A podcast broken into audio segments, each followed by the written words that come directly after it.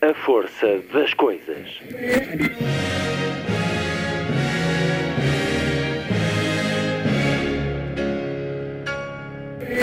Welcome to the 109th last night of the proms.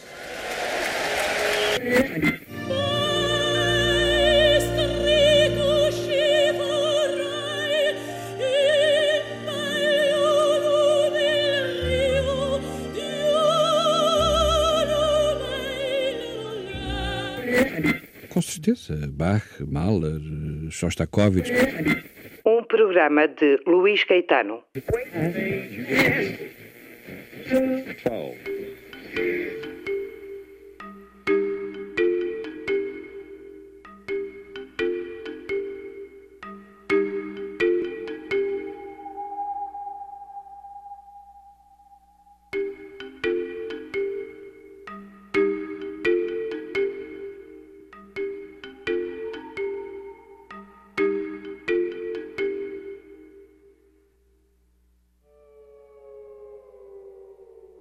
Na emissão de hoje da Força das Coisas, recupero uma conversa com José Milhazes sobre o livro Rússia e Europa.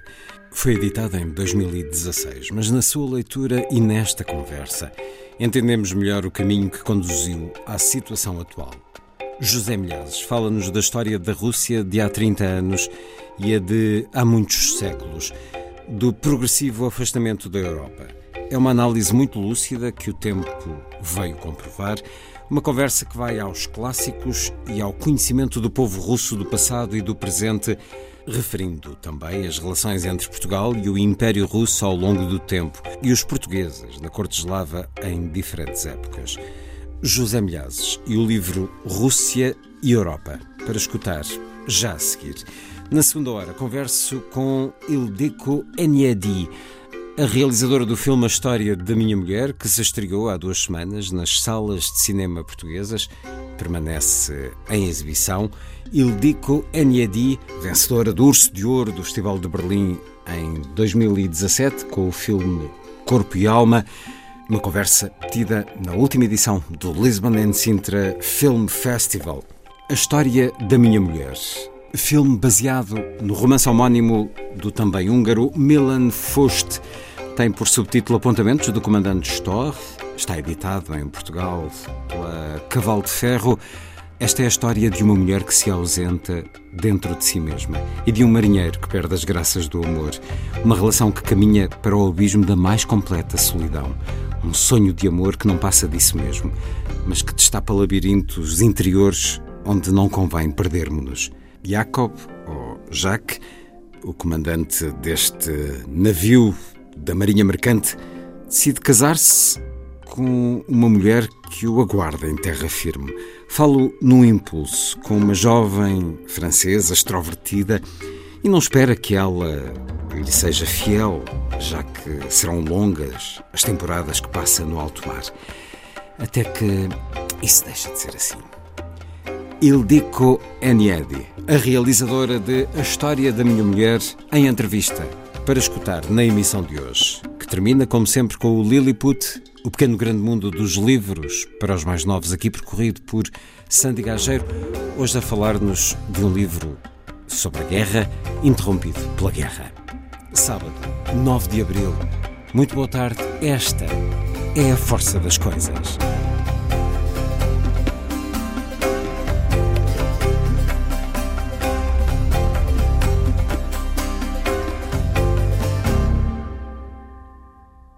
A Grande Porta de Kiev, o final dos quadros de uma exposição de Modest Mussorgsky, na interpretação da pianista georgiana Hatia Bunyatishvili.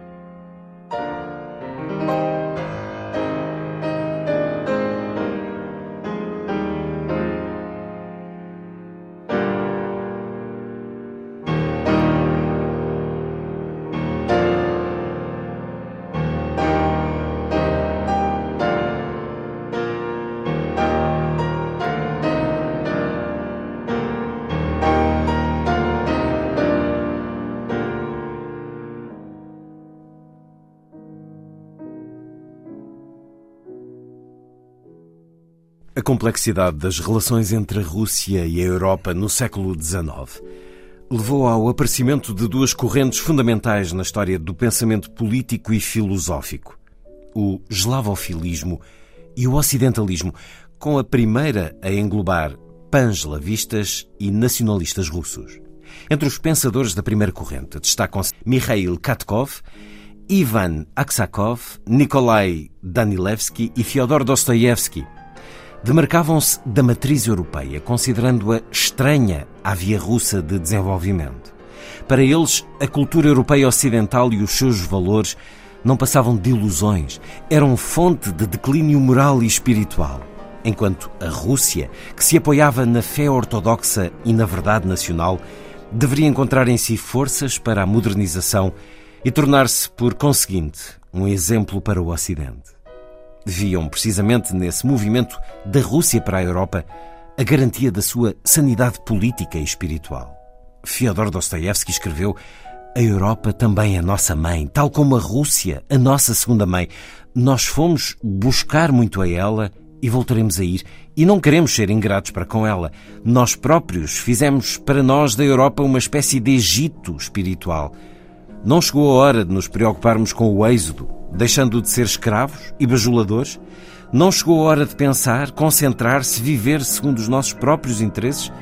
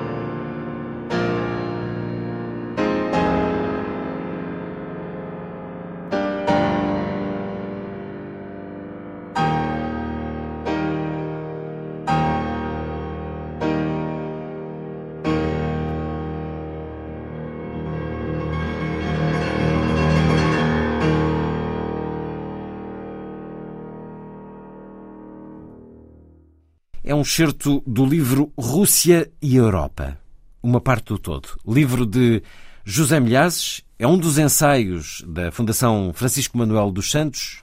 Bem-vindo à Antena 2, José Milhazes, um camarada Obrigado. de trabalho. Obrigado. É um homem que escutamos, um dos principais eh, conhecedores da realidade do leste europeu no nosso país e todos os dias há algo a passar-se. José Milhazes, jornalista e historiador, nasceu em 1958 na Pova de Varzim.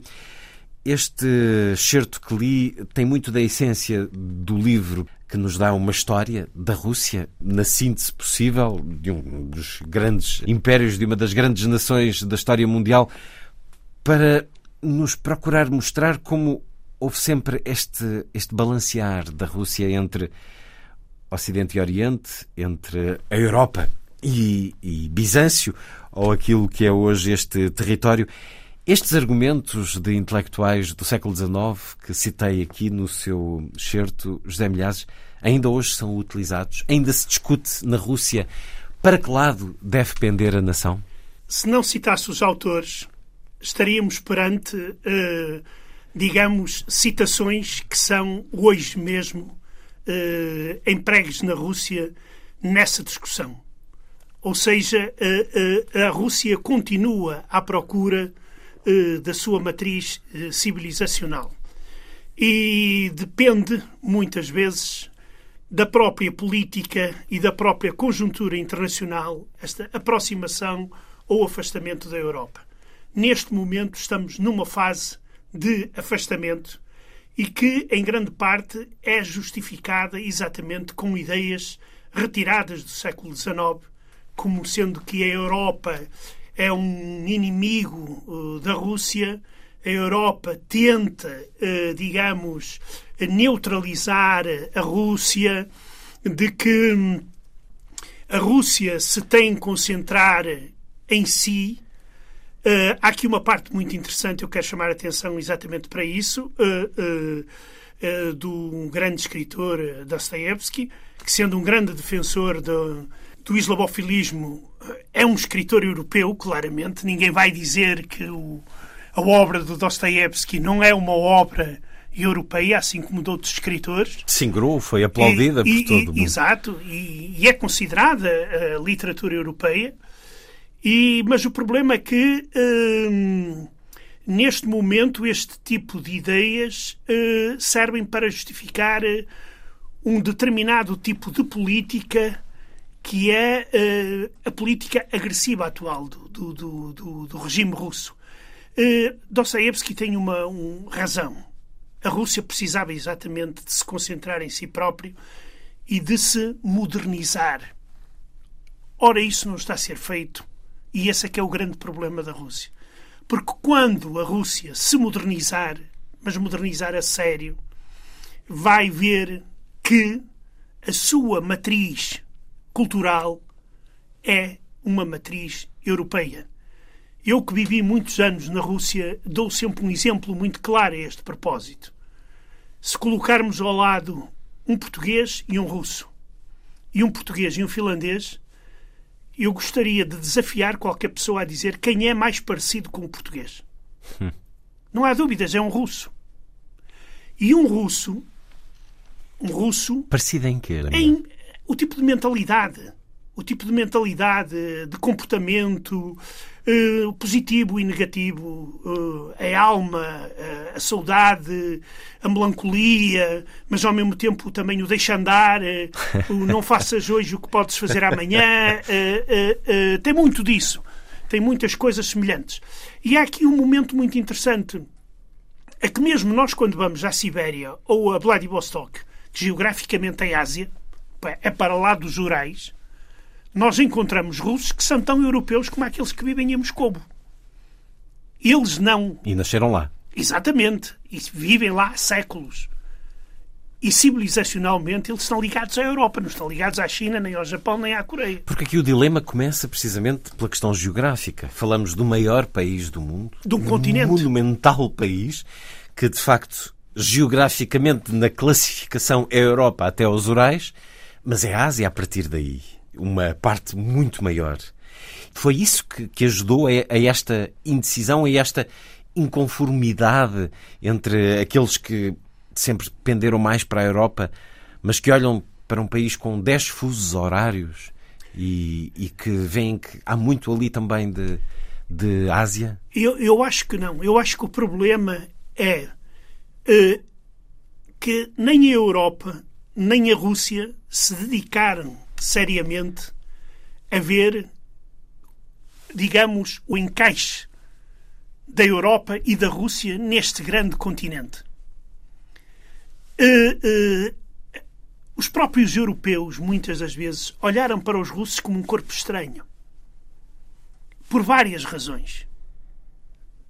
Uh, e mesmo a Guerra Fria ajudou também, em parte, a fazer esta divisão uh, o regime comunista, com, aí, com, quando se utiliza com características asiáticas, como por exemplo dizia Marx, no sentido de crueldade, barbaridade, é, é, é isso que. Porque. E a própria Rússia também não encontrou maneira ainda de, de, de se encaixar na Europa. Eu não estou a falar na integração da Rússia na União Europeia. Não, não é isso. Isso é impossível porque basta olhar para o mapa e ver que isso é impossível. Mas de parcerias várias, de entendimentos E- vários. Exatamente, que estavam a acontecer muito devagar, com grandes dificuldades, mas que estavam a acontecer. A seguir eh, a Até- Gorbachev. a, a seguir a Gorbachev, eh, eh, até 2014, quando os russos ocupam a Crimeia. Estava a haver um diálogo em que estava a haver uma grande aproximação. Se Estavam a criar várias vias de aproximação entre a Rússia e a Europa. Então Vladimir Putin quis essa aproximação. Vladimir Putin, basta olhar para os discursos dele de, de, de 2004, por exemplo, em que ele diz que a Rússia é a Europa e nós não podemos viver sem de Uns costas os voltadas para a Europa. E hoje ele diz que, afinal, já se pode virar as costas à Europa e, e voltar. É, é, é o que eu digo, isso aí é uma explicação meramente política, não é real. Para mim, eh, eu não sei se provei ou não eh, no meu livro e se terei razão ou não, mas é a minha convicção de que a Rússia, não obstante todas as suas características, que advêm, nomeadamente, no facto de ser um país gigante, de onde habitam mais de 100 povos e todas as outras particularidades, a Rússia é um país europeu. E disso eu não tenho a mínima dúvida. Se o conflito com a Ucrânia e a questão da Crimeia afastaram de forma muito significativa a Rússia da Europa, se Putin não tinha essa vontade inicialmente, há forma de voltar atrás, José Milhazes? Vai ser muito difícil. Putin falhou na, na matéria mais sensível de que falava Dostoevsky. Putin falhou na modernização do país, que ele prometeu quando chegou ao poder há 16 anos atrás. A grande quantidade de dinheiro que entrou na Rússia devido ao preço do petróleo, ao aumento do preço brusco do preço do petróleo, foi pura e simplesmente desapareceu como a água no deserto. Foi parar. Corrupção, eh, oligarquia, etc, etc. E isso não foi feito. Não foi feita essa modernização. Porque se essa modernização se tivesse realizado, eh, talvez neste momento nós não tivéssemos na situação em que estamos no que respeita às relações entre a União Europeia e a Rússia. Claro que a União Europeia também tem, digamos, contas no cartório, também tem pecados e fortes durante este período. Muitas das vezes subestimou a própria, a própria Rússia. Alguns eh, políticos europeus consideraram-na ferida de morte depois do, do, do fim do comunismo e esse foi um erro eh, terrível. Um desdém Exato. líderes. Nessa altura era preciso, era nessa altura que era preciso eh, ajudar a Rússia, eh, trabalhar com a Rússia para que a Rússia se integrasse na Europa. E isso aí muitas das vezes não foi feito. E hoje estamos na situação em que estamos, em que eh, a Europa e a Rússia se afastam perigosamente, tendo, embora tendo desafios comuns eh, muito importantes, como é, por exemplo, o caso do, do combate ao terrorismo. E aí vão encontrando pontes de relacionamento e diálogo têm acontecido. Diz que é inevitável que esse encontro volte a acontecer da modernização tecnológica, da modernização produtiva entre Rússia e Europa, mas entretanto os chineses não terão ocupado os lugares essenciais para isso? Ainda não. Ainda não, mas eh, estão a entrar com muita força na, na Rússia. Eh, mas digamos que a Rússia eh, não se pode, não pode fazer aquilo que alguns políticos, nomeadamente Putin, defendem, que é virar as costas à Europa e virar-se frente para a, a, a, a Ásia. Isso aí seria fatal para a Rússia. Neste momento, a, diferença de desenvolvimento e de peso económico internacional é de tal forma diferente. A China é uma grande potência económica. A Rússia é uma potência militar, porque tem armas nucleares. A, Rússia, neste momento, embora. mas continua. O que tem a propor neste momento aos chineses é cada vez mais combustíveis e cada vez menos tecnologia. Porque os chineses deram um grande salto e os russos não deram esse salto. E nesse sentido, é perigoso se os próprios dirigentes russos apostarem absolutamente na Ásia. Porque, lá vão ter sérios problemas também. Vão ficar numa posição subalterna, E- diria. exatamente, exatamente. Não há dúvida. A conversa com José Milhazes, autor de Rússia e Europa, uma parte do todo, um dos ensaios da Fundação Francisco Manuel dos Santos. José Milhazes, a contextualizar-nos esta relação Rússia-Europa entre dois continentes, basicamente mais um certo, voltando também aos clássicos e àqueles que pensaram esta relação quando falamos da literatura clássica russa, Alexander Pushkin, Ivan Turgenev, Fyodor Dostoevsky, Nikolai Gogol, Lev Tolstói, etc., colocámo-la entre os ramos da literatura europeia, ou, a falarmos mais amplamente, ocidental, não nos lembrando de chamar eurasista a qualquer um dos escritores citados. O mesmo se pode dizer em relação à música clássica, às belas artes. Se há divergências, que as existem e não são poucas, elas ocorrem também entre outros países europeus. Não são específicas das relações entre a Rússia e a Europa, mas tiveram origem nos diversos percursos históricos dos diversos povos.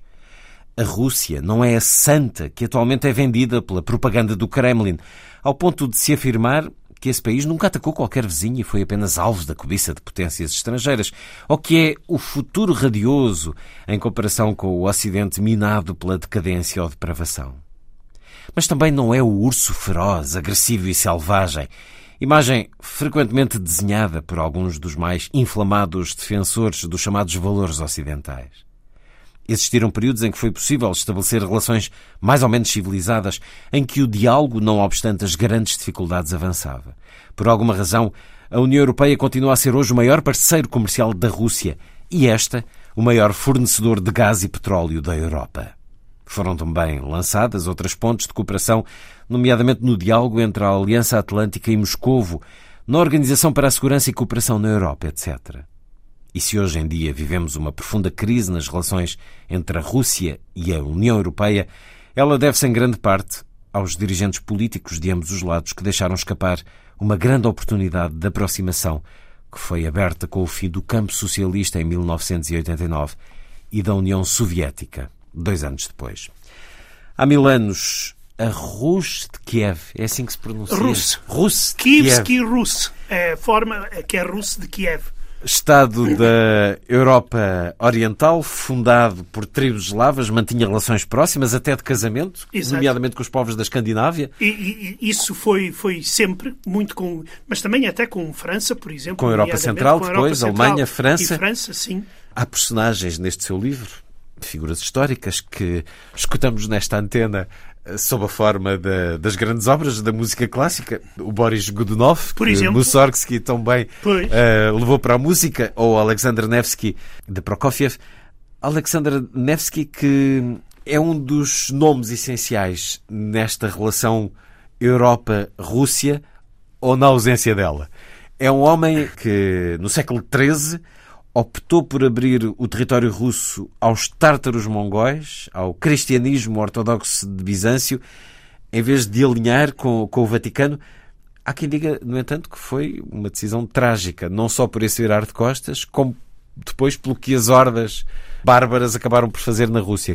Exato, isso é outra, é outra discussão que se faz, é qual foi o papel das hordas, hordas mongóis eh, na história da Rússia. Isso continua a ser uma discussão que se faz ao longo dos séculos. e Porque que há quem também diga que protegeram por um lado, por Sim. outro lado dizimaram. dizimaram, exatamente. E no caso do... É que o Alexander Nevsky é uma figura muito mitologizada e em grande parte devido ao filme do Sergei Eisenstein e a Stalin. É Stalin que, que está, era, digamos, que está ali a realizar. a realizar, ou seja, digamos, porque e- efetivamente naquela altura, naquela altura nós vemos quem são os maus da fita. É a ordem teutónica. Porquê? Porque naquela altura está o fascismo em ascensão na Alemanha. Se o perigo viesse do Oriente, as coisas mudavam. O Alexandre Nevsky não estava a combater naquele lugar, estava a combater noutro. Portanto, vemos aquelas figuras sinistras com os E- capacetes, e- com exato. cruzes, E- nem, nem o exatamente. rosto lhe vemos quase. E- e- é exatamente. uma espécie do mal eh, escondido. Exato. É a concentração do mal que vem da Alemanha. Porque estamos numa situação específica. E, às vezes, é estes estereótipos criados pelo cinema que ficam, porque são grandes obras eh, de arte, o mesmo se pode dizer, por exemplo, do mesmo realizador, o Ivão o Terrível, que são grandes obras de arte, mas em termos de história tem que se ter muito cuidado porque criam, criam estereótipos que não são verdadeiros. Por exemplo, o célebre combate no gelo, há historiadores que dizem que aquilo que não foi combate nenhum, que foi uma coisa sem, sem significado. É o grande momento do filme. É, é, exato, é o momento central. Momento em que uh, os, os tais teutónicos são derrotados pela inteligência, pelo sacrifício, pelo, pela exato, devoção dos exato, russos. Exato, e com a música do, com a música do Prokofiev, que, quer dizer, cria um ambiente absolutamente épico. único, épico. Quer dizer, isto aqui acontece não só na história da Rússia, há outras. Claro, eu, por exemplo, duvido que os espanhóis sabem muito bem qual foi a Batalha de Aljubarrota e quem é que perdeu. Uh, uh, temos que ter também esta dimensão, mas às vezes uh, são estes estereótipos que, que fazem com que na cabeça das pessoas. Ainda hoje. Exato, exato. Se criem ideias erradas e que são ideias que uh, é preciso, digamos, superar obstáculos que é preciso superar. É importante conhecer a história, mas já agora conhecer a verdade da história. Uma história que nos vai sendo dada, eh, mostrando às vezes diferentes teorias, diferentes olhares por José Milhazes neste livro. Segue depois pelos séculos XV e XVI com os primeiros czares, com uh, Ivan III, Ivan IV, o terrível, mais tarde o reino de Moscóvia, um sério aliado da Europa contra o avanço turco. Portanto, a história vai-nos dando aqui diferentes momentos ou de afastamento ou de aliança, o que é normal também Exato. Em, Exato. em todos os países, mas que vão sendo depois eh, alterados consoante as circunstâncias. A dinastia dos Romanov, uma longa dinastia de 1612 a 1917, tornou a Rússia uma das principais potências europeias, já milhares. E aí está, uh, uh, digamos, uma forma que começa com. anterior a Pedro I. So, Ivão o Terrível uh, faz uma das primeiras tentativas de encontrar saída para a Europa através do Mar Báltico. Pedro I é, é, é a segunda tentativa. A primeira foi feita por Ivão o Terrível, que era uma procura com a Europa. Por exemplo, o, o, o, o Ivão o Terrível até se propôs casar com a Rainha de Inglaterra. Tudo pela pátria. I, I, exato. Ou seja, uh, uh, naquele momento, a Rússia precisava de uma saída para o mar e para a Europa porque necessitava de modernização. Modernização essa que vai ocorrer de forma muito evidente já com Pedro I e os seus descendentes. Normalmente citamos Pedro I e Catarina II como os nomes mais. Eh, Catarina a Grande. Sim, Catarina a Grande. Que é uma história curiosa, porque era uma mulher muito interessada pelas ideias uh, liberais da Europa. Quer dizer, ela. ela Correspondia-se com Diderot, com, com Voltaire. Com, com, com quase. Recebia todos. grandes artistas, uh, creio que até a nossa Luísa Todi por lá andou. Andou, andou, andou. E depois, e depois fazia tudo ao contrário. E, e, exato. Não, não aceitava nada daquilo. Não, ela não aceitava porque. Uh, ela não aceitava porque ela começou a ver que aquele tipo de europeização iria pôr em causa o poder absoluto do, do, dos czares. Iria fragilizar. É por isso que a Catarina II, a Grande, eh, eh, muitos dos historiadores julgam pelo famoso Ucase, que quando ela chega ao poder, depois de um golpe de Estado, e depois do marido ter sido assassinado a seu mando, onde ela promete tudo, tudo. Só que, na realidade, ela, é verdade, eh, aconselhos, por exemplo, Diderot teve na Rússia, escrevia-lhe uh, Voltaire e tudo isso. Mas ela considerava-os perigosos e até certo, certo ponto loucos. E que, por exemplo, outro caso é o caso da maçonaria. Por exemplo, ela, no início, tolerou a maçonaria, mas chegou a certa altura, mandou fechar as lojas todas, proibiu. Escreveu, inclusive, até três peças de teatro, um, três comédias, onde ela ridiculariza a maçonaria. Escreveu ela própria. Ela própria, porque ela, ela escrevia, tinha, tinha esse dom, era uma, uma pessoa bastante. Era uma Culta, pessoa bastante letrada, culta. mas E- muito e- pragmática e- exato, lá com as suas muito- ideias. e- Exato. Por exemplo, ela, eh, que é parte, digamos, a outra parte, ela retirou aos servos russos, aos camponeses russos, que já não tinham praticamente direito nenhum, retirou-lhes ainda mais direitos do que aquele tinha. Um deles era o- praticamente o direito à vida. Que o senhor podia matar um, um servo, o senhor não, não lhe acontecia nada. Quer dizer, pegava-se num camponês e comerciava-se um camponês como um escravo. É, é que aqui, aqui há uma coisa, aqui há uma coisa. E, e este sistema, que é, um, é uma das causas que eu acho até do, do, do, digamos, do atraso da Rússia, é uma coisa muito curiosa. É que a servidão da gleba na Rússia, na Rússia terminou em 1861, há pouco mais de 150 anos. E a servidão da gleba não é a mesma coisa que a escravatura. São coisas diferentes. Escravos são pessoas de outra raça. Na nossa, quando nós, portugueses, vamos para o. Nós reduzimos à escravidão africanos, índios, etc. A servidão não. Era o, o, o camponês que era considerado um escravo. E era este sistema, este sistema de servidão da gleba, até 1861, que travou em grande parte do desenvolvimento da Rússia. E o é interessante é que depois da reforma de 1861, dessa e de outras, que a Rússia dá um grande, um grande salto em termos económicos e entra na, na, na, na Europa do, do, do século XX como um país com grandes contrastes, mas já com uma forte indústria e eh, eh, eh, com bastante peso também dentro da Europa. Porque, até porque já tinha, no século XVIII, já tinham sido criados os acessos à Europa por mar. Exato.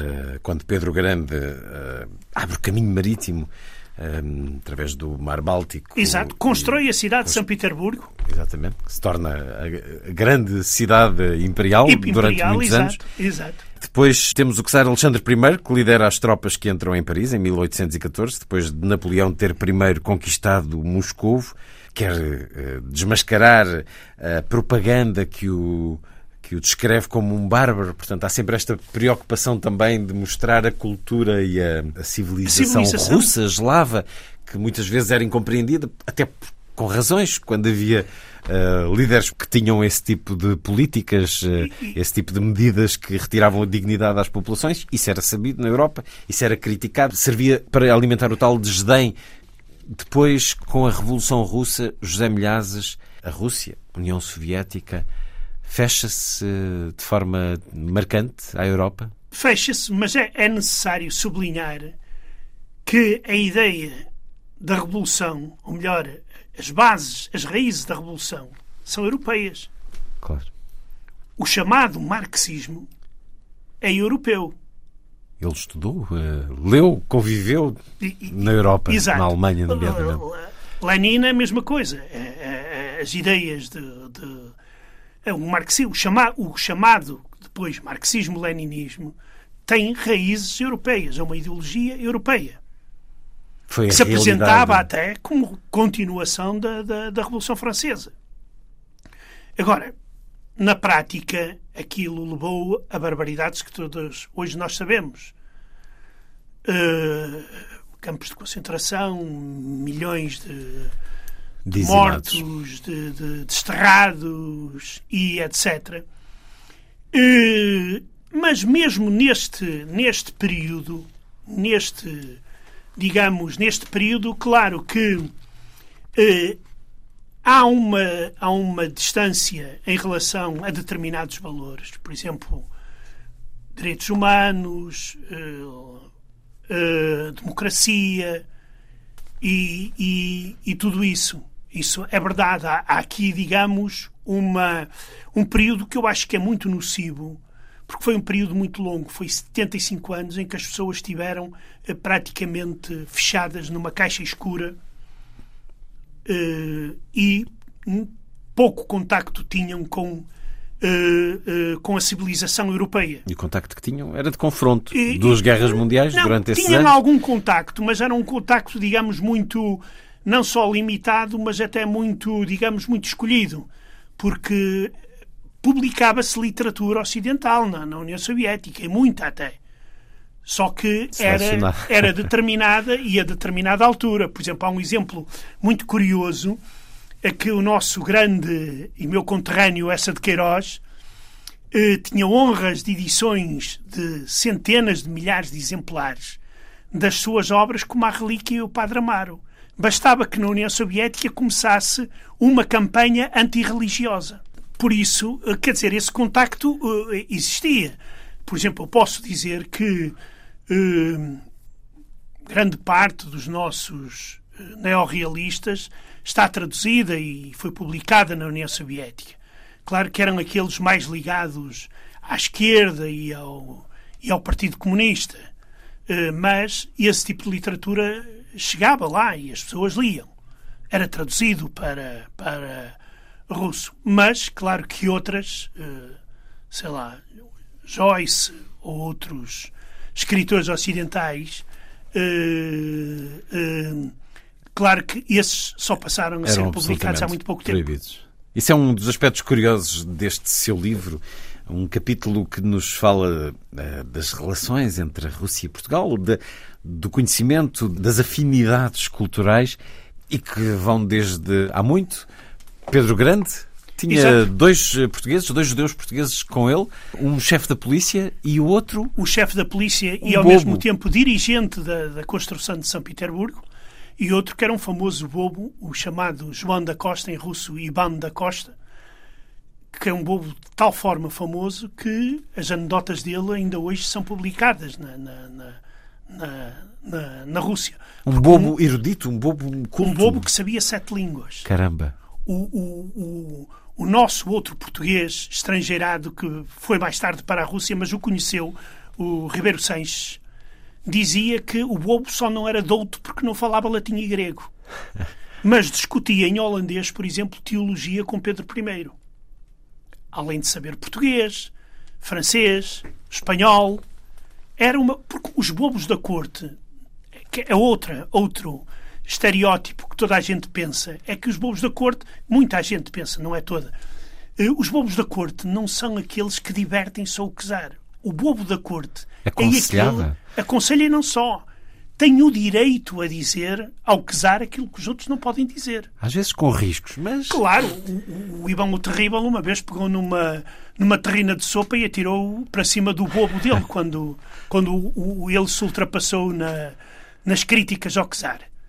Mas é uma coisa curiosa, era que o bobo era muito importante, era uma figura muito importante eh, na corte. E era um, no caso do Ivan da Costa, o Ivan da Costa era um homem eh, bastante culto e bastante influente. E isso eh, é evidente, por exemplo, nas, nas anedotas que dizem pertencerem a, a Ivan da Costa, ou que ele é uma personagem eh, dessas anedotas eh, do século XVIII que chegaram até aos nossos dias. Tens uma vida curiosa. Quem sabe um livro que esteja no seu futuro, José Milhazes, a da vida deste Ivan da Costa, este bobo culto que falava como nenhum outro podia a Pedro Grande. O que é que o russo comum, o cidadão comum, sabe hoje de Portugal, José Milhazes? que há, há dois segmentos. Há aquele segmento dos que falam português, que são muitos. Eu diria que são alguns milhares na Rússia. E falam português porque... Falam português por várias razões. Uma delas, pelo facto de quando da, da descolonização em 1974, 75, os países chamados países da expressão portuguesa, novos países, passaram a fazer parte da órbita soviética. E, portanto, muitos E foram para foram Angola, muitos, Moçambique. exatamente, eh, militares principalmente e tudo isso. E essa gente sabe português. Alguns deles hoje são eh, dirigentes muito destacados eh, da elite política e económica russa. Quer dizer, eu posso lhe dizer uma coisa, por exemplo, a mulher de Putin, a ex-mulher de Putin, do presidente, fala português. Fala espanhol.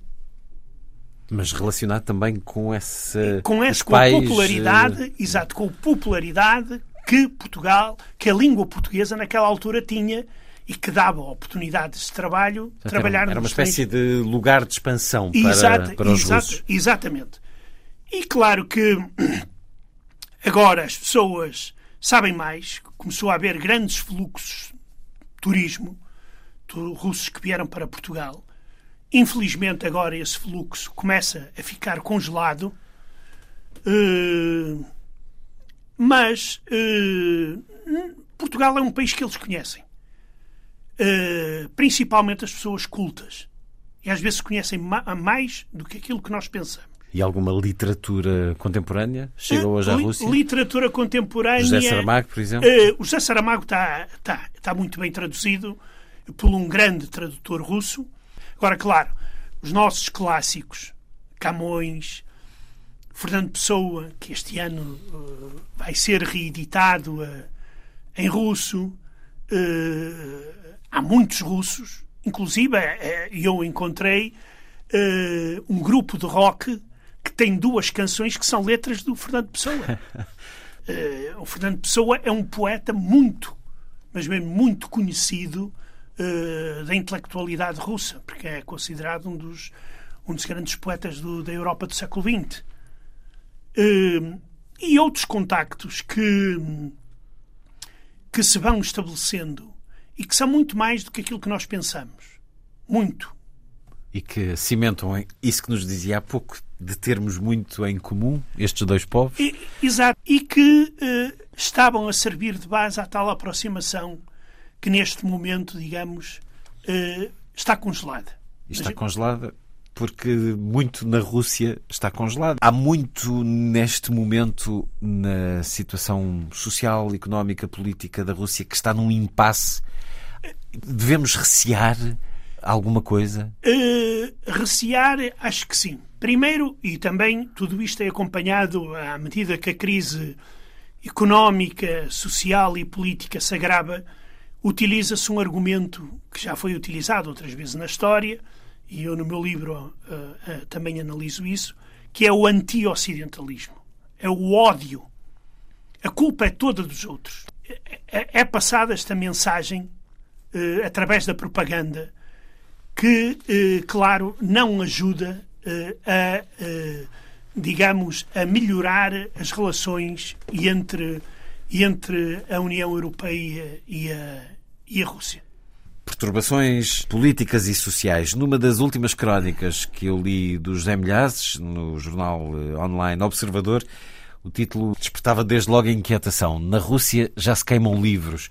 E dizia como em Komi, uma das repúblicas da Federação Russa, foram mandados queimar centenas de livros universitários só porque tinham sido disponibilizados por uma organização do empresário, do mecenas Jorge Soros, que segundo li na sua crónica, é extraordinário. Deu mil milhões de dólares Exato. de apoio a, Salvam muitos cientistas russos. Aos cientistas, à ciência e ao academismo russo. Claro que há sempre argumentos cínicos claro. para dizer o que é que isso pode ter como segunda intenção, mas enfim, termina, termina essa crónica precisamente dizendo que cada vez mais russos acham que a culpa do que está a acontecer na Rússia, a pobreza, é dos outros, é dos ocidentais, é da Europa, é dos Estados Unidos quando chegamos a este ponto, queimar uh, livros às centenas, fogueiras de livros, que, que não é coisa que se visse na Rússia muito. Enfim, eles eram escondidos. No tempo do comunismo, não. eram, eram escondidos, era eram escondido. fechados. Sim. Não eram queimados. Claro, claro. Podia-se consultar com autorizações e tudo isso.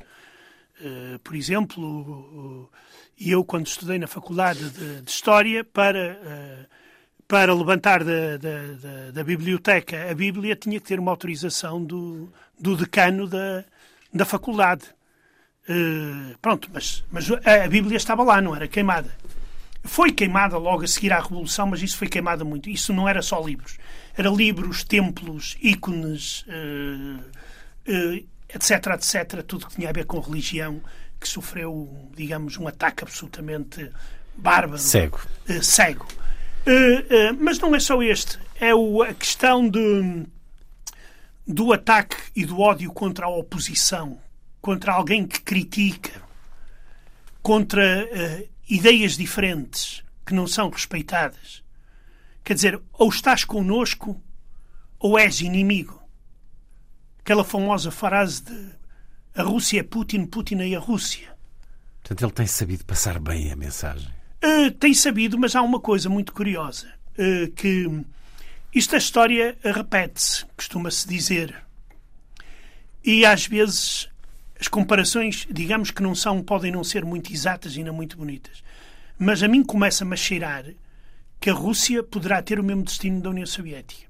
Portanto, como dizia numa crónica também recente, caminha para uma ditadura. E não só. Pode caminhar para a desintegração, hum. como aconteceu com a União Soviética.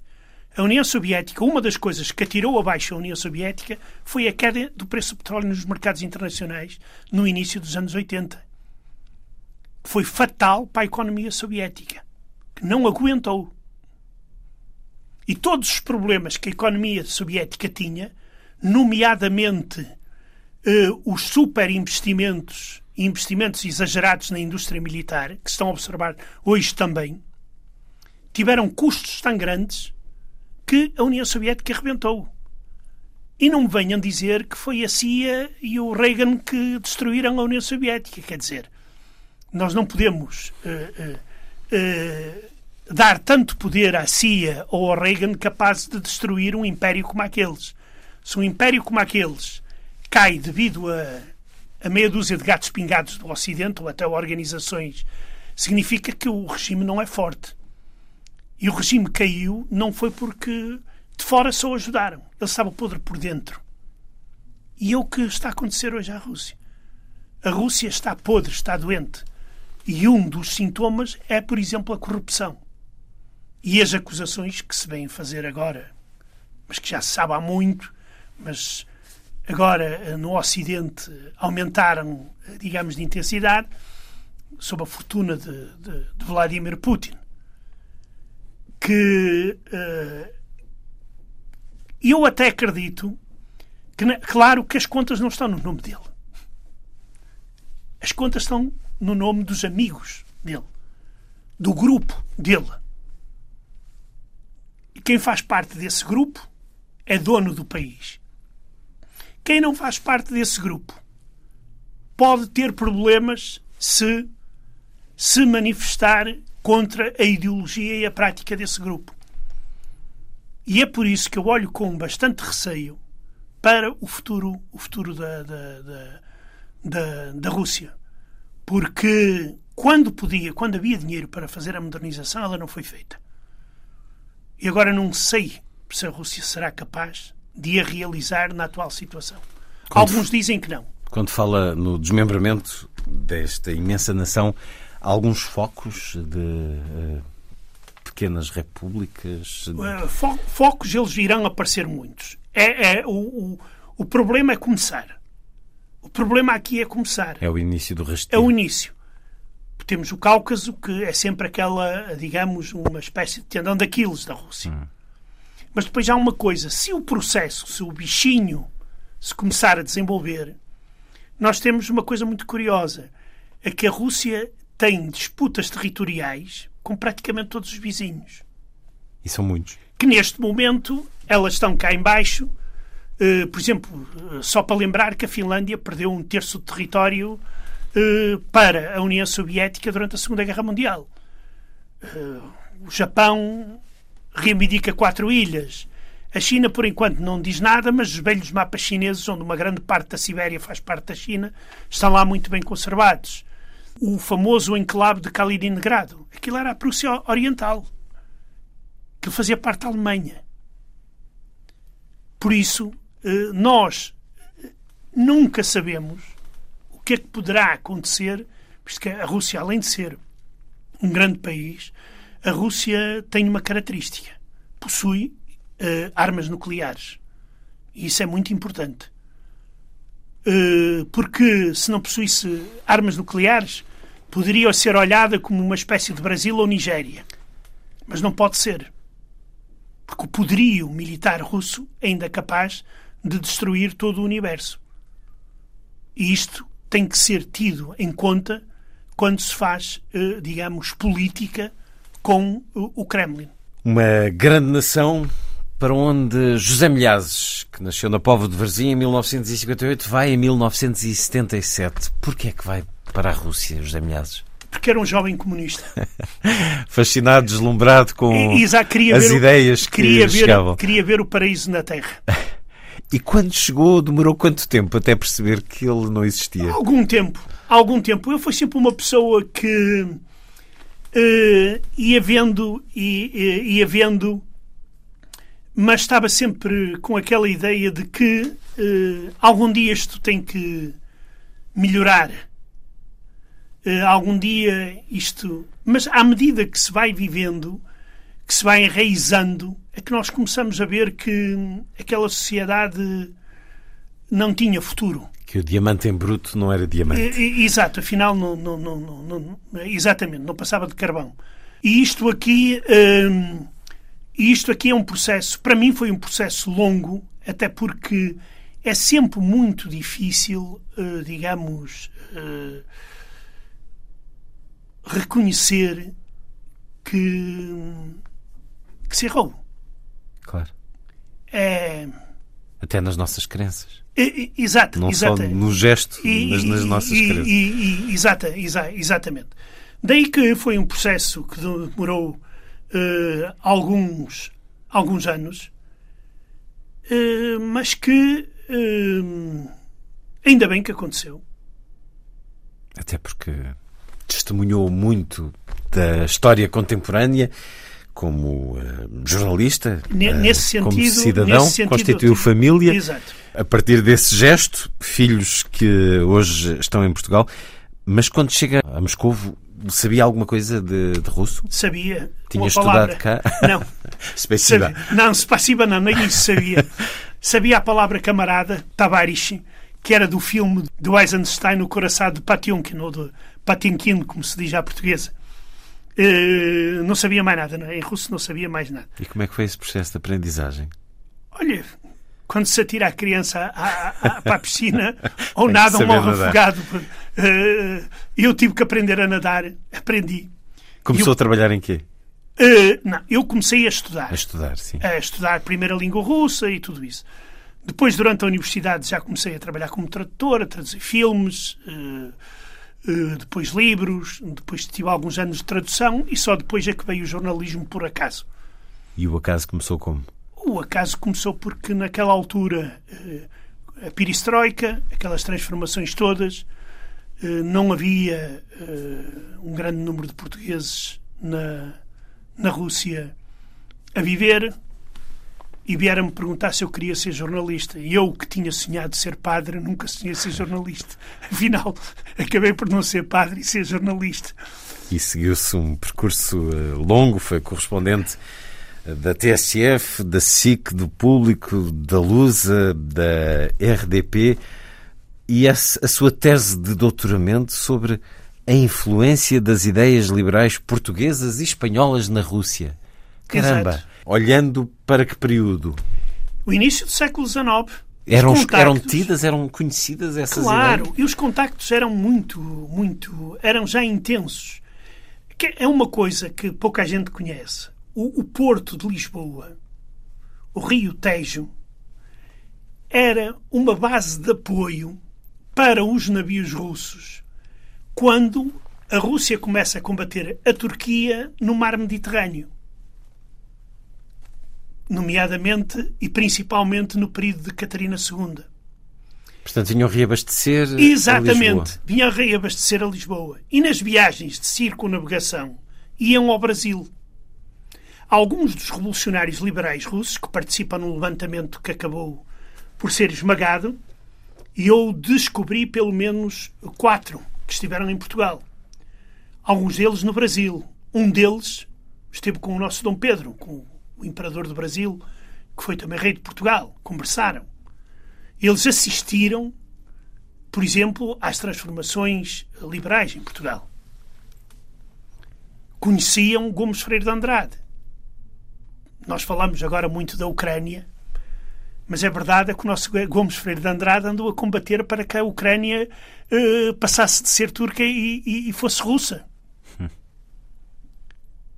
E, e foi um herói. Ele foi condecorado com a Ordem de São Jorge, com uma espada de ouro por parte de Catarina II, e temos outros oficiais portugueses que lá combateram.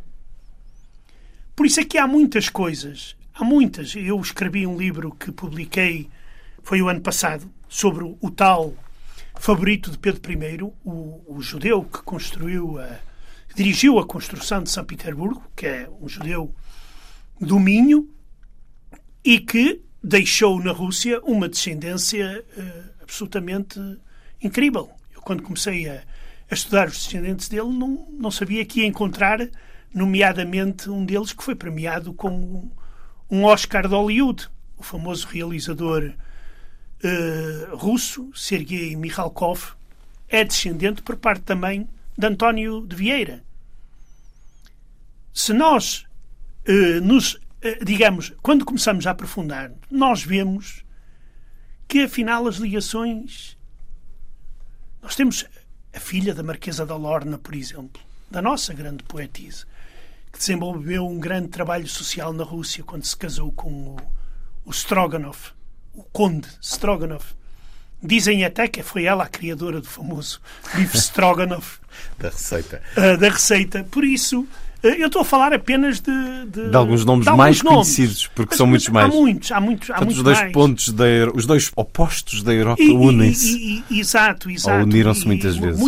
uniram-se muitas vezes e de forma, diria, inesperada. Uh, por exemplo, nós fomos sempre aliados da Rússia. Só não fomos num pequeno período que foi o período quando Alexandre I comete um erro e faz uma aliança com Napoleão, em 1807, que permite a Napoleão virar as suas forças contra a Península Ibérica e depois Alexandre vai pagar caro por isso, porque Napoleão depois volta para volta lá. Para, para, para lá.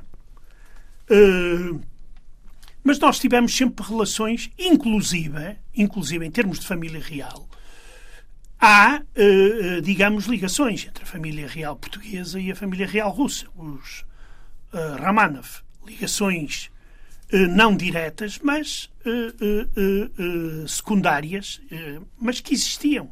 Daí que esse tipo de, de, de, de, de relações, não posso dizer que eram tão fortes como, sei lá, a França ou a Inglaterra, mas eram fortes. Por exemplo, há uma coisa muito curiosa. Olga de Cadaval, a senhora Olga de Cadaval, era descendente direta do Kutuzov, daquele grande general que derrotou o Napoleão, por parte também, e que aparece na Guerra e Paz como uma das grandes personagens. Ela, na quinta dela, ainda deve lá estar, os descendentes ainda devem lá ter, o retrato do generalíssimo Kutuzov. Muitos uh, pontos a unir-nos também, José Milhazes, com essa história de fascínio e que conduziu a uma vida firmada em uh, Moscou, na Rússia. Agora já não, vive em Portugal com a sua família. Regressa muito à Rússia, a Moscou. Precisa disso, José Milhazes? Precisar, precisava. Não sei se vou. Mas por... Uh... Não sei. Não sei, não, não neste momento... Uh, tem algum receio também com estas não, não, que não, uh, faz tão abertamente? Não, não. O, o Putin tem, tem milhares de preocupações. o José Milhazes, nesse sentido, deve ser a preocupação uh, abaixo do, do 100 mil ou, ou do milhão. Daí que uh, não, não, não, não. Mas é um. Mas é, é um, mas, mas é triste. um momento da vida fechado uh, o que o que tem neste momento para com a Rússia? Uh, não, não. Não, até porque o, o próprio, este próprio livro uh, não considero que seja o, digamos, o encerramento desta minha relação com a Rússia. A minha relação com a Rússia vai morrer comigo. Ela vai comigo. A Rússia já faz parte de mim. Eu vivi muito mais anos na Rússia do que em Portugal. Mas aquele casamento, esse está terminado? Esse, não, não, não, não, não nem, nem há divórcio há, digamos, talvez, digamos, uma, uma uh, separação tática. Foram descansar um do outro depois de 38 anos de casamento. E que vão sendo relembrados com uh, todo o sentir e todo o conhecimento naquilo que vai escrevendo e tem publicado uh, vários livros a dar-nos um Um conhecimento de quem, de facto, tem experiência e história dentro da sociedade russa. Rússia e Europa, uma parte do todo, o livro de José Milhazes, editado pela Fundação Francisco Manuel dos Santos. José Milhazes, muito obrigado por esta obrigado conversa eu. na Antena 2. Obrigado, eu. José Milhazes, uma conversa tida em 2016, a quando a edição deste livro, Rússia e a Europa, onde com muita lucidez o jornalista e historiador assinalava já o caminho para a situação atual, um caminho feito nos últimos anos e nos últimos séculos.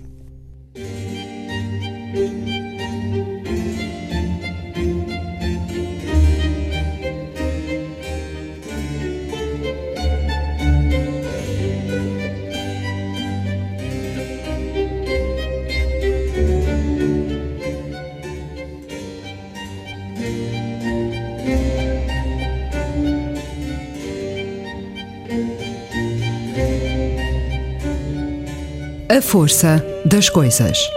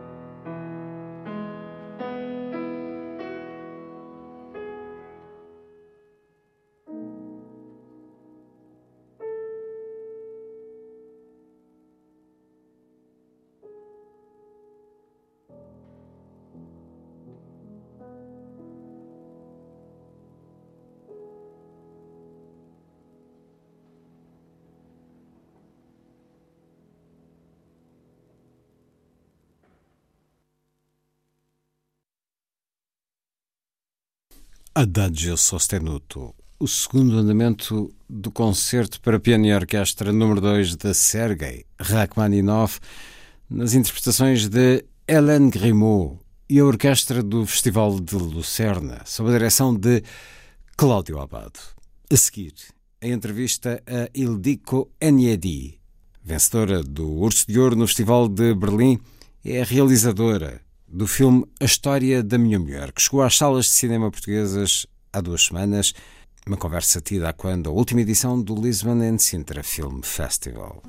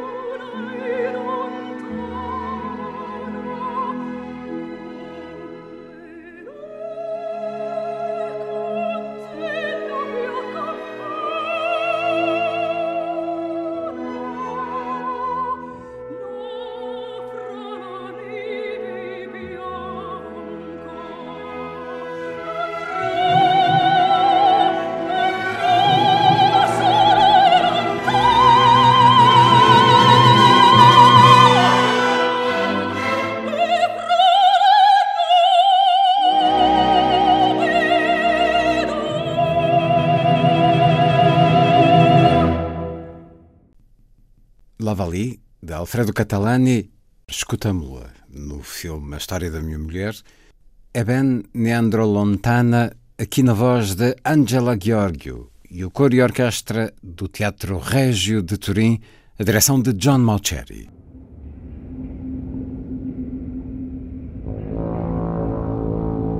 I imagine I'm already dead. But before I die, I revive for one last time and run away.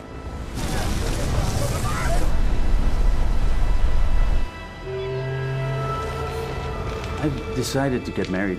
Aren't you afraid? I could marry the first woman who comes in through that door.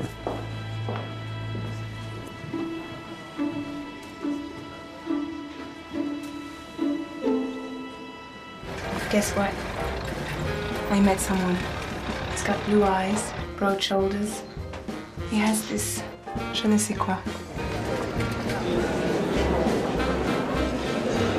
At last, we get a chance to meet the old sea dog. I'm no more of a sea dog than you are a wharf rat.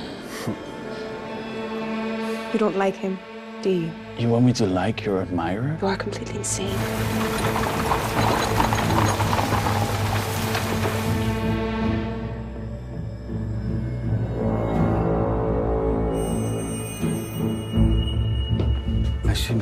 To know what she does all day. And do you really want to know?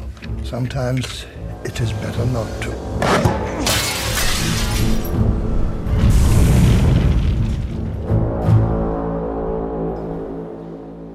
It would be nice if this really worked out. Yes, it would.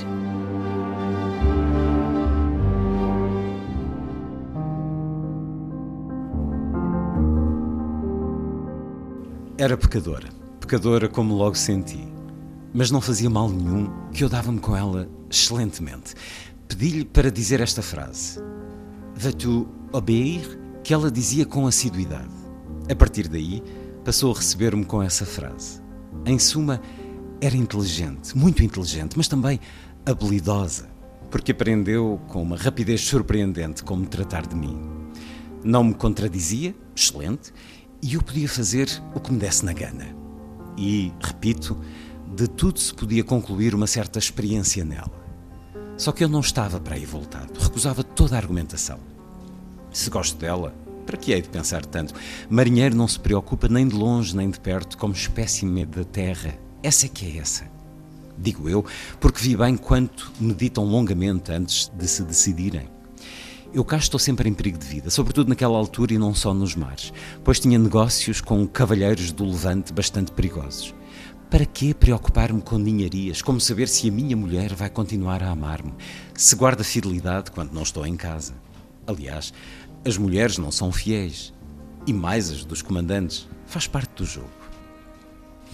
É um certo do romance A História da Minha Mulher, de Milan Fust, apontamentos do comandante Storr, o livro publicado há cinco anos, sensivelmente pela Cavalo de Ferro, um livro sobre o qual conversei nesta rádio com o editor.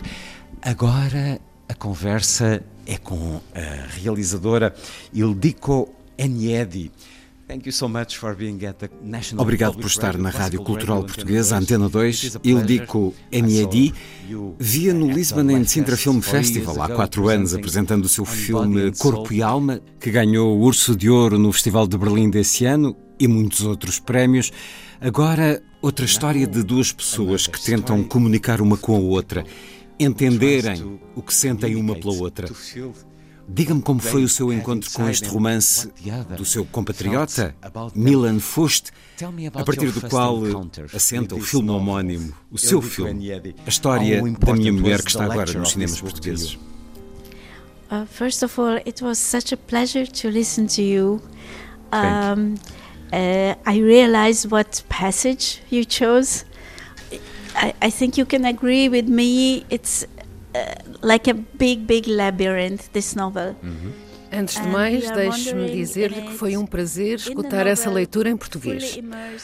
Percebi qual foi a passagem que escolheu. Julgo que concordará comigo.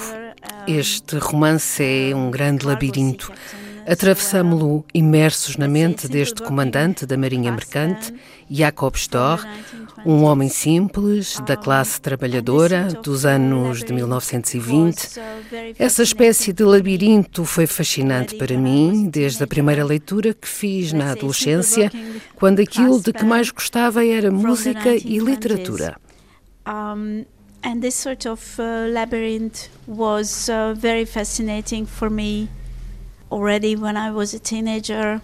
And um, my thing beside music was absolutely literature.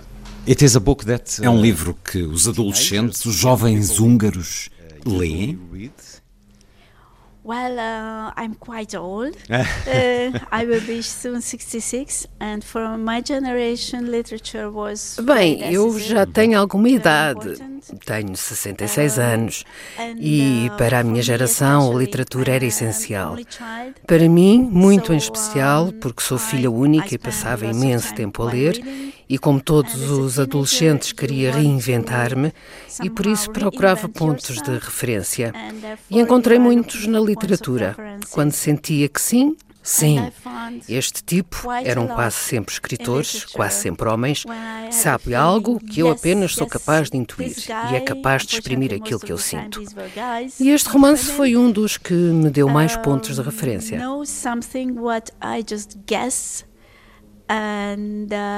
And can express it, what I just feel. Um, and one of the important uh, points of references was this novel. Quando leu mais tarde, sentiu de forma diferente? The very strange thing is that um, when I read it the first time, for sure I had no idea about marriage, about long relationship. I had no idea about any sort of uh, Quando o li da primeira vez, não tinha a menor ideia do que era o casamento, as relações longas, na realidade, as relações amorosas. E não sei como fui capaz de entender claramente as tantas camadas do romance. Falei com várias pessoas que também o leram na juventude, na universidade, e depois voltaram a ele nos seus 40, 50 anos e ficaram espantadas pelas diferenças de como o sentiram. Não foi o meu caso. O essencial repetiu-se. Foi absolutamente a mesma experiência de leitura. Young people at university and then in their 40s or 50s and they were struck by the difference. But for me somehow uh, the the heart of it was immovable. It was absolutely the same. So in res retrospect, it, it, at the heart of the e novel. no essencial, falamos de amor ou de outra coisa. Enquanto leitor, sentiu como um dos mais intensos livros a dar-nos o que é o ciúme. O ciúme como um tumor.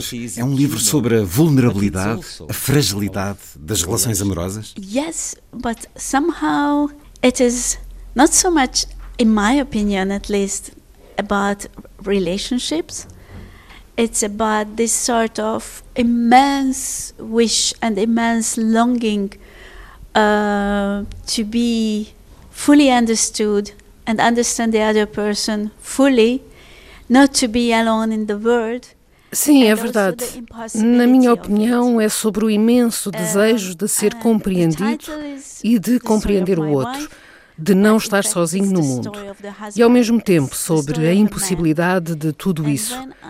O título é A História da Minha Mulher, mas na realidade é a história dele, a história de um homem. E quando decidi fazer o filme, foi importante para mim colocar o meu olhar feminino de uma mulher com experiência de vida sobre a vida de um homem tradicional, nascido e criado pelos valores ancestrais masculinos, um homem cujos anseios e desejos serão os de muita gente, mas que a certa altura se confundem com a necessidade de controlo. É como pôr uma nuvem numa caixa. Isto pode suceder numa relação amorosa, como em muitos territórios e questões da nossa existência.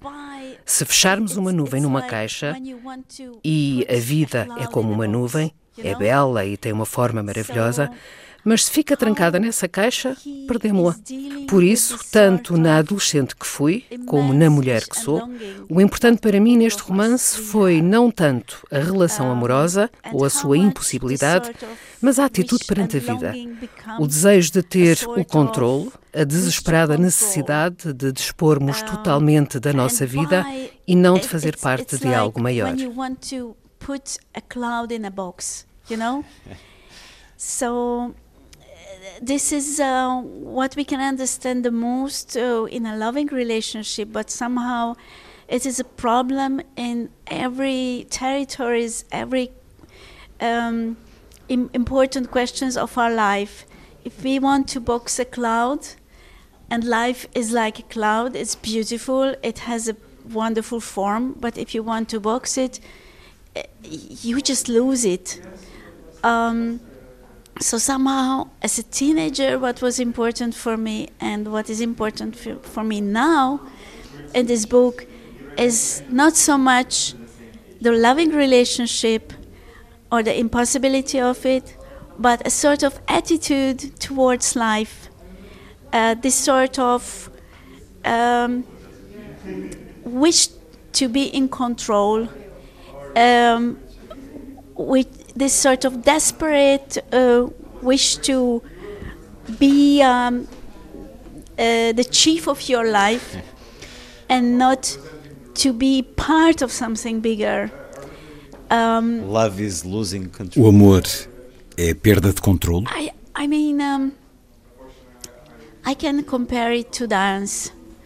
When you are dancing, um, okay, there are the frames, there are the steps. Both of you, y- you know, you know it. But somehow, if the two of you become a sort of unity, Posso comparar à dança. Quando dançamos, existem os passos, os momentos. Numa dança a dois, cada um sabe a sua parte, mas se esses dois se tornarem um só, não é preciso seguirem uma coreografia em que cada um acompanha o outro, para a esquerda ou para a direita. Sendo a unidade, sentirão o outro como a si mesmo. Saberão fluir juntos, juntos serão capazes de fazer algo único, nunca feito num movimento, nunca visto numa coreografia, e será algo muito natural, muito consistente. Mas se numa dança alguém quiser controlar tudo, será uma dança quebrada, feita em pedaços. Perderá o seu encanto. and it will be uh, something very natural and consistent. And in, if in a dance someone wants to control everything, then the dance is broke, broken into pieces, and it, it loses its grace. A coreografia. E aqui temos uma coreografia de Ildiko Enyedi e Milan Fust. Ouvindo-a, estava a lembrar-me do tango della maledizione, que é um momento muito forte no seu filme. Eles dançam o tango, mas ele tem esse nome inquietante. É um tango amaldiçoado? It was a tango composed for the film. For the film. And uh, what I asked from the composer, but also from uh, the choreographer, not to create a dance for the outside when where a couple can show how brave they are, how well they dance, uh, but to create a conversation between them. Foi um tango composto para o filme e o que pedi ao compositor e ao coreógrafo uh, foi que criassem não uma dança para o exterior, para que os outros vissem como eles se entendiam bem, dançavam bem, mas que através da música e dos corpos criassem uma conversa entre eles. Muito mais intensa que um diálogo de palavras. É uma cena longa e a razão para isso é que se trata do primeiro momento em que estas duas pessoas, ao fim de muitos meses de estarem casadas, se abrem uma à outra. several months after their marriage that this couple really opens up towards each other. Yes. A história da minha mulher, de Ildiko Enyedi, com Leia Sidhu, Gibbs Nabers e Louis Garrel. So, it was an ancient wish Então, era um desejo antigo para si o de levar este romance ao cinema. E foi fiel ao livro ou mudou vários aspectos das personagens e da história? Something in the characters in the story. Uh, first of all, if you want to be faithful to a literary piece, you have to change a lot because uh, It's a different film, language. Film is so dif- different. Um, but Se quisermos ser fiéis a uma obra literária na adaptação ao cinema, temos que a mudar muito, the film porque o filme é algo muito diferente. Também mudei algumas coisas por causa do nosso tempo.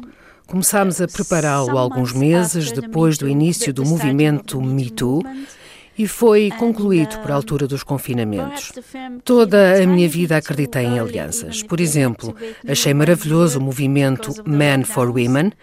Agora que estamos a reescrever as regras da convivência entre mulheres e homens, achei que seria um bom gesto, vindo de uma mulher, olhar para a personalidade de um homem, algo que para nós mulheres pode parecer muito exótico, e constatar quão perplexo ele pode ser, quão inseguro, num mundo em transformação, quando as suas velhas regras já não são aceites. Quando os hábitos e códigos com que cresceu, como no caso deste comandante dos anos de 1920, já não funcionam. E acho que só em conjunto, homens e mulheres, poderão criar um mundo tranquilo e agradável. Por isso, fiz aqui uma abordagem amigável ao homem, relacionada com este momento histórico particular em que começamos a preparar o filme.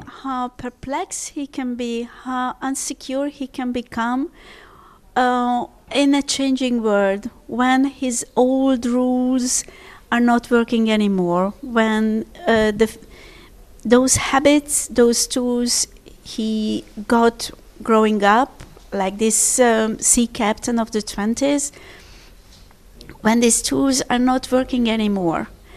And I think we can create a really relaxed and livable and enjoyable world only together, men and women together. So um, it's a sort of friendly reaching out towards a man. this layer of the film became uh, stronger um, because we started uh, uh, to prepare and, and to shoot in this particular period. A man Um homem enquanto personagem principal e um homem, autor do livro. Este romance foi escrito durante a Segunda Guerra Mundial por um judeu húngaro.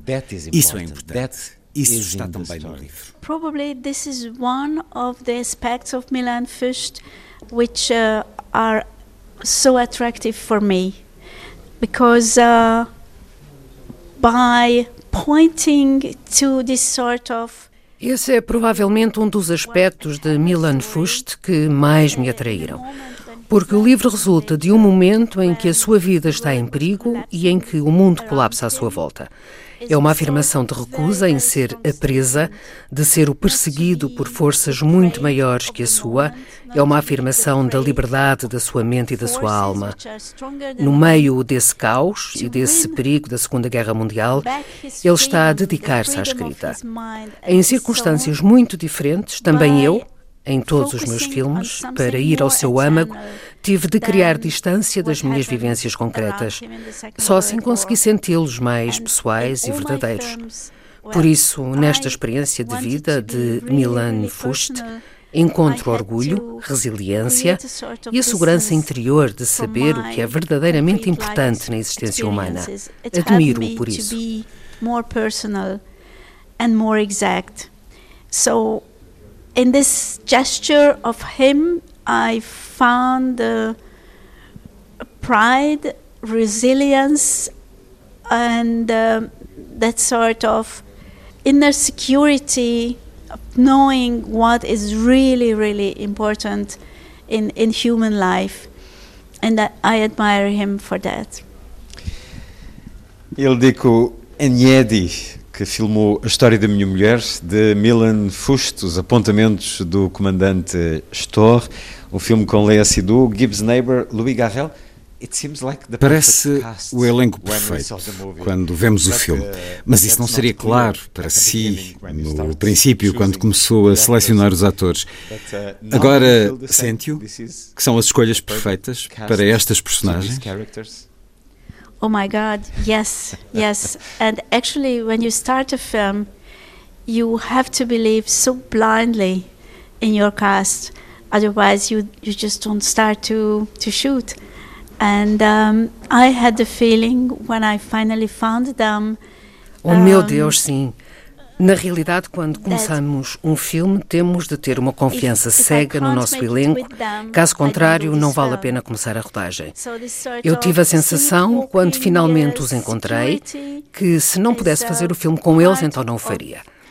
Essa espécie de confiança sonâmbula faz parte da minha experiência de ser realizadora essas portas escondidas da empatia e da sensibilidade que se abrem, intuímos nos atores escolhidos todas as possibilidades, todo o valor, todos os tesouros e queremos trazê-los à superfície, mostrá-los ao mundo. Uh, all sort of hidden possibilities, hidden values, hidden treasures in these actors, and you want to help them to that they show it to the world, to bring it to the surface.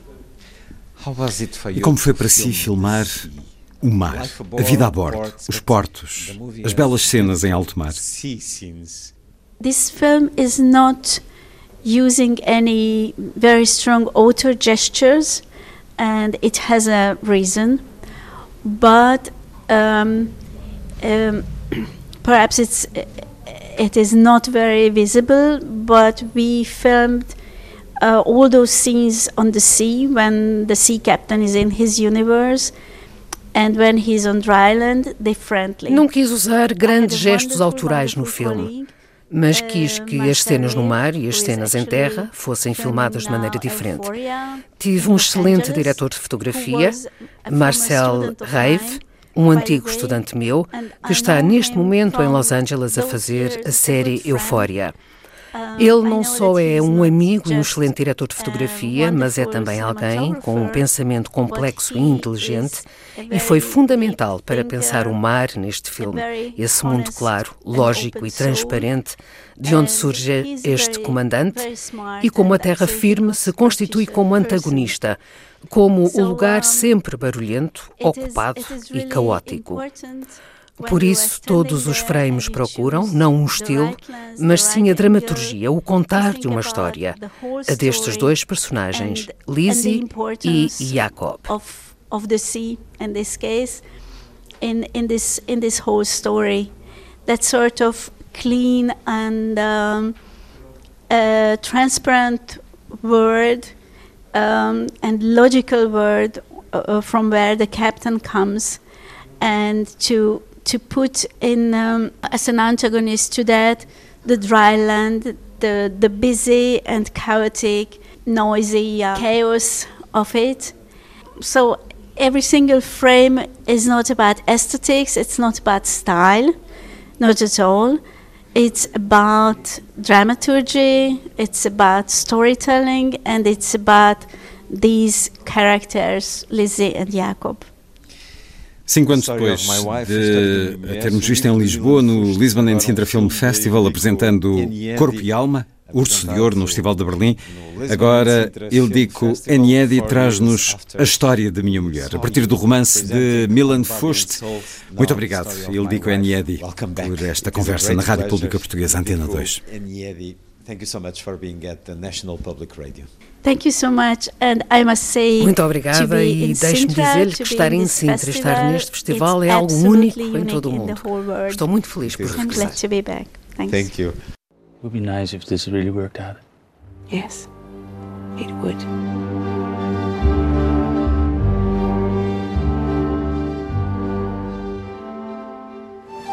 It's useless to wait for life to accommodate you.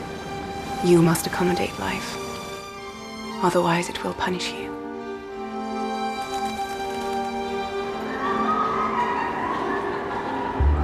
And isn't that what life is all about? Receiving one reprieve after another.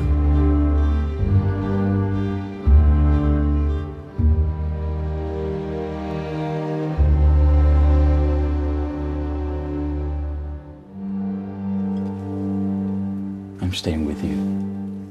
That's what you think.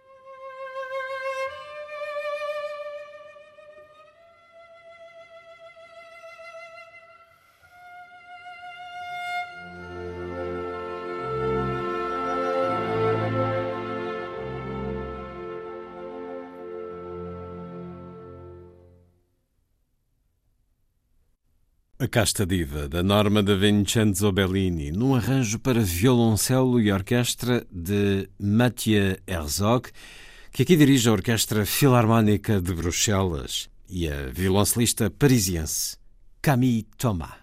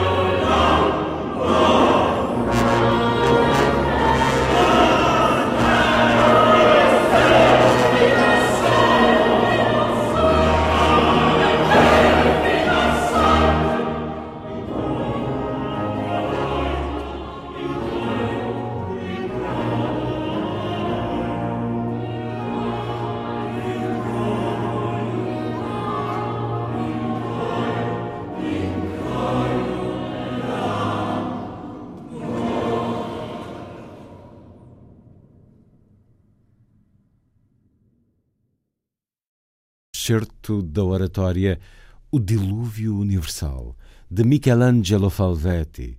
Siciliano de Palermo, viveu entre 1642 e 1692. Interpretação da Capela Mediterrânea de Leonardo Garcia. A seguir, Lilliput é o pequeno grande mundo dos livros para os mais novos, percorrido semanalmente neste programa por Sandy Gageiro. Diz Lilliput. Lilliput, Lilliput. Lilliput. André Letria explica que o livro estava a ser impresso na Rússia uma semana antes da guerra começar e percebeu que dificilmente sairia da gráfica. Porque o título do livro, só por si, uh, impede a, a, circulação. O facto do livro chamar a guerra, logo aí, com a proibição do termo, e da menção a, a, ao, ao, fenómeno, a este evento, não pode sair da gráfica. Por enquanto, mantém a esperança que o fim da guerra possa ditar a presença do livro nas livrarias. Temos a esperança, e elas também, as editoras, que algum dia isso possa resolver-se e, e, essa resolução aconteça exatamente pelo fim da guerra, mas não sabemos até que ponto é que as, as, hum, esta transformação do próprio regime, não é, na sequência do que está a acontecer eh, com a invasão, não sabemos que, que, que, consequências é que essas transformações terão na, na vida de, na Rússia nos próximos tempos. Quando foi lançado em 2018, o objetivo era alertar e não deixar ninguém indiferente em relação ao fenómeno da guerra, crianças ou adultos. A ideia é que o livro funcione quase como um despertador e os despertadores não podem ser suaves, não é? porque senão as pessoas não acordam. O ilustrador André Letria, que criou o livro com o pai José Jorge Letria, explica que este livro não deveria ser necessário, mas por estes dias ganha um novo sentido. Mas hoje realmente sentimos que, infelizmente, este livro era necessário. Como um archote que se lança sobre a memória adormecida. É assim que os autores descrevem A Guerra, um livro ilustrado impedido de chegar neste momento aos leitores de língua russa.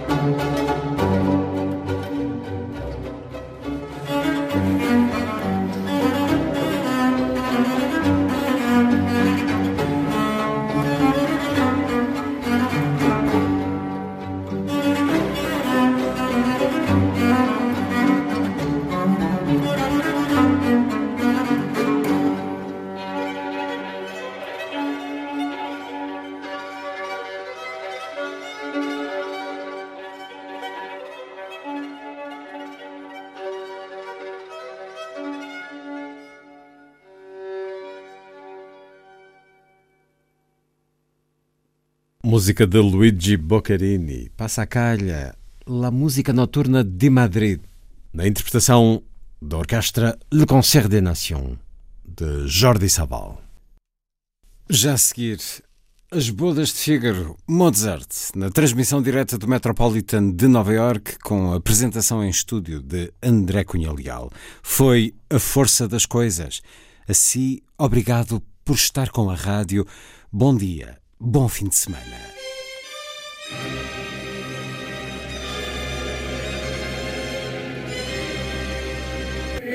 A força das coisas.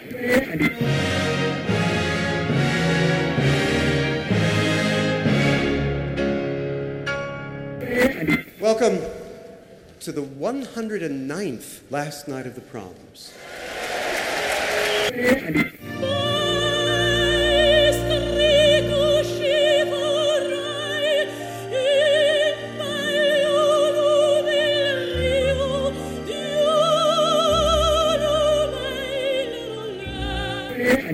Com certeza. Bach, Mahler, Shostakovich. Um programa de Luís Caetano. 12.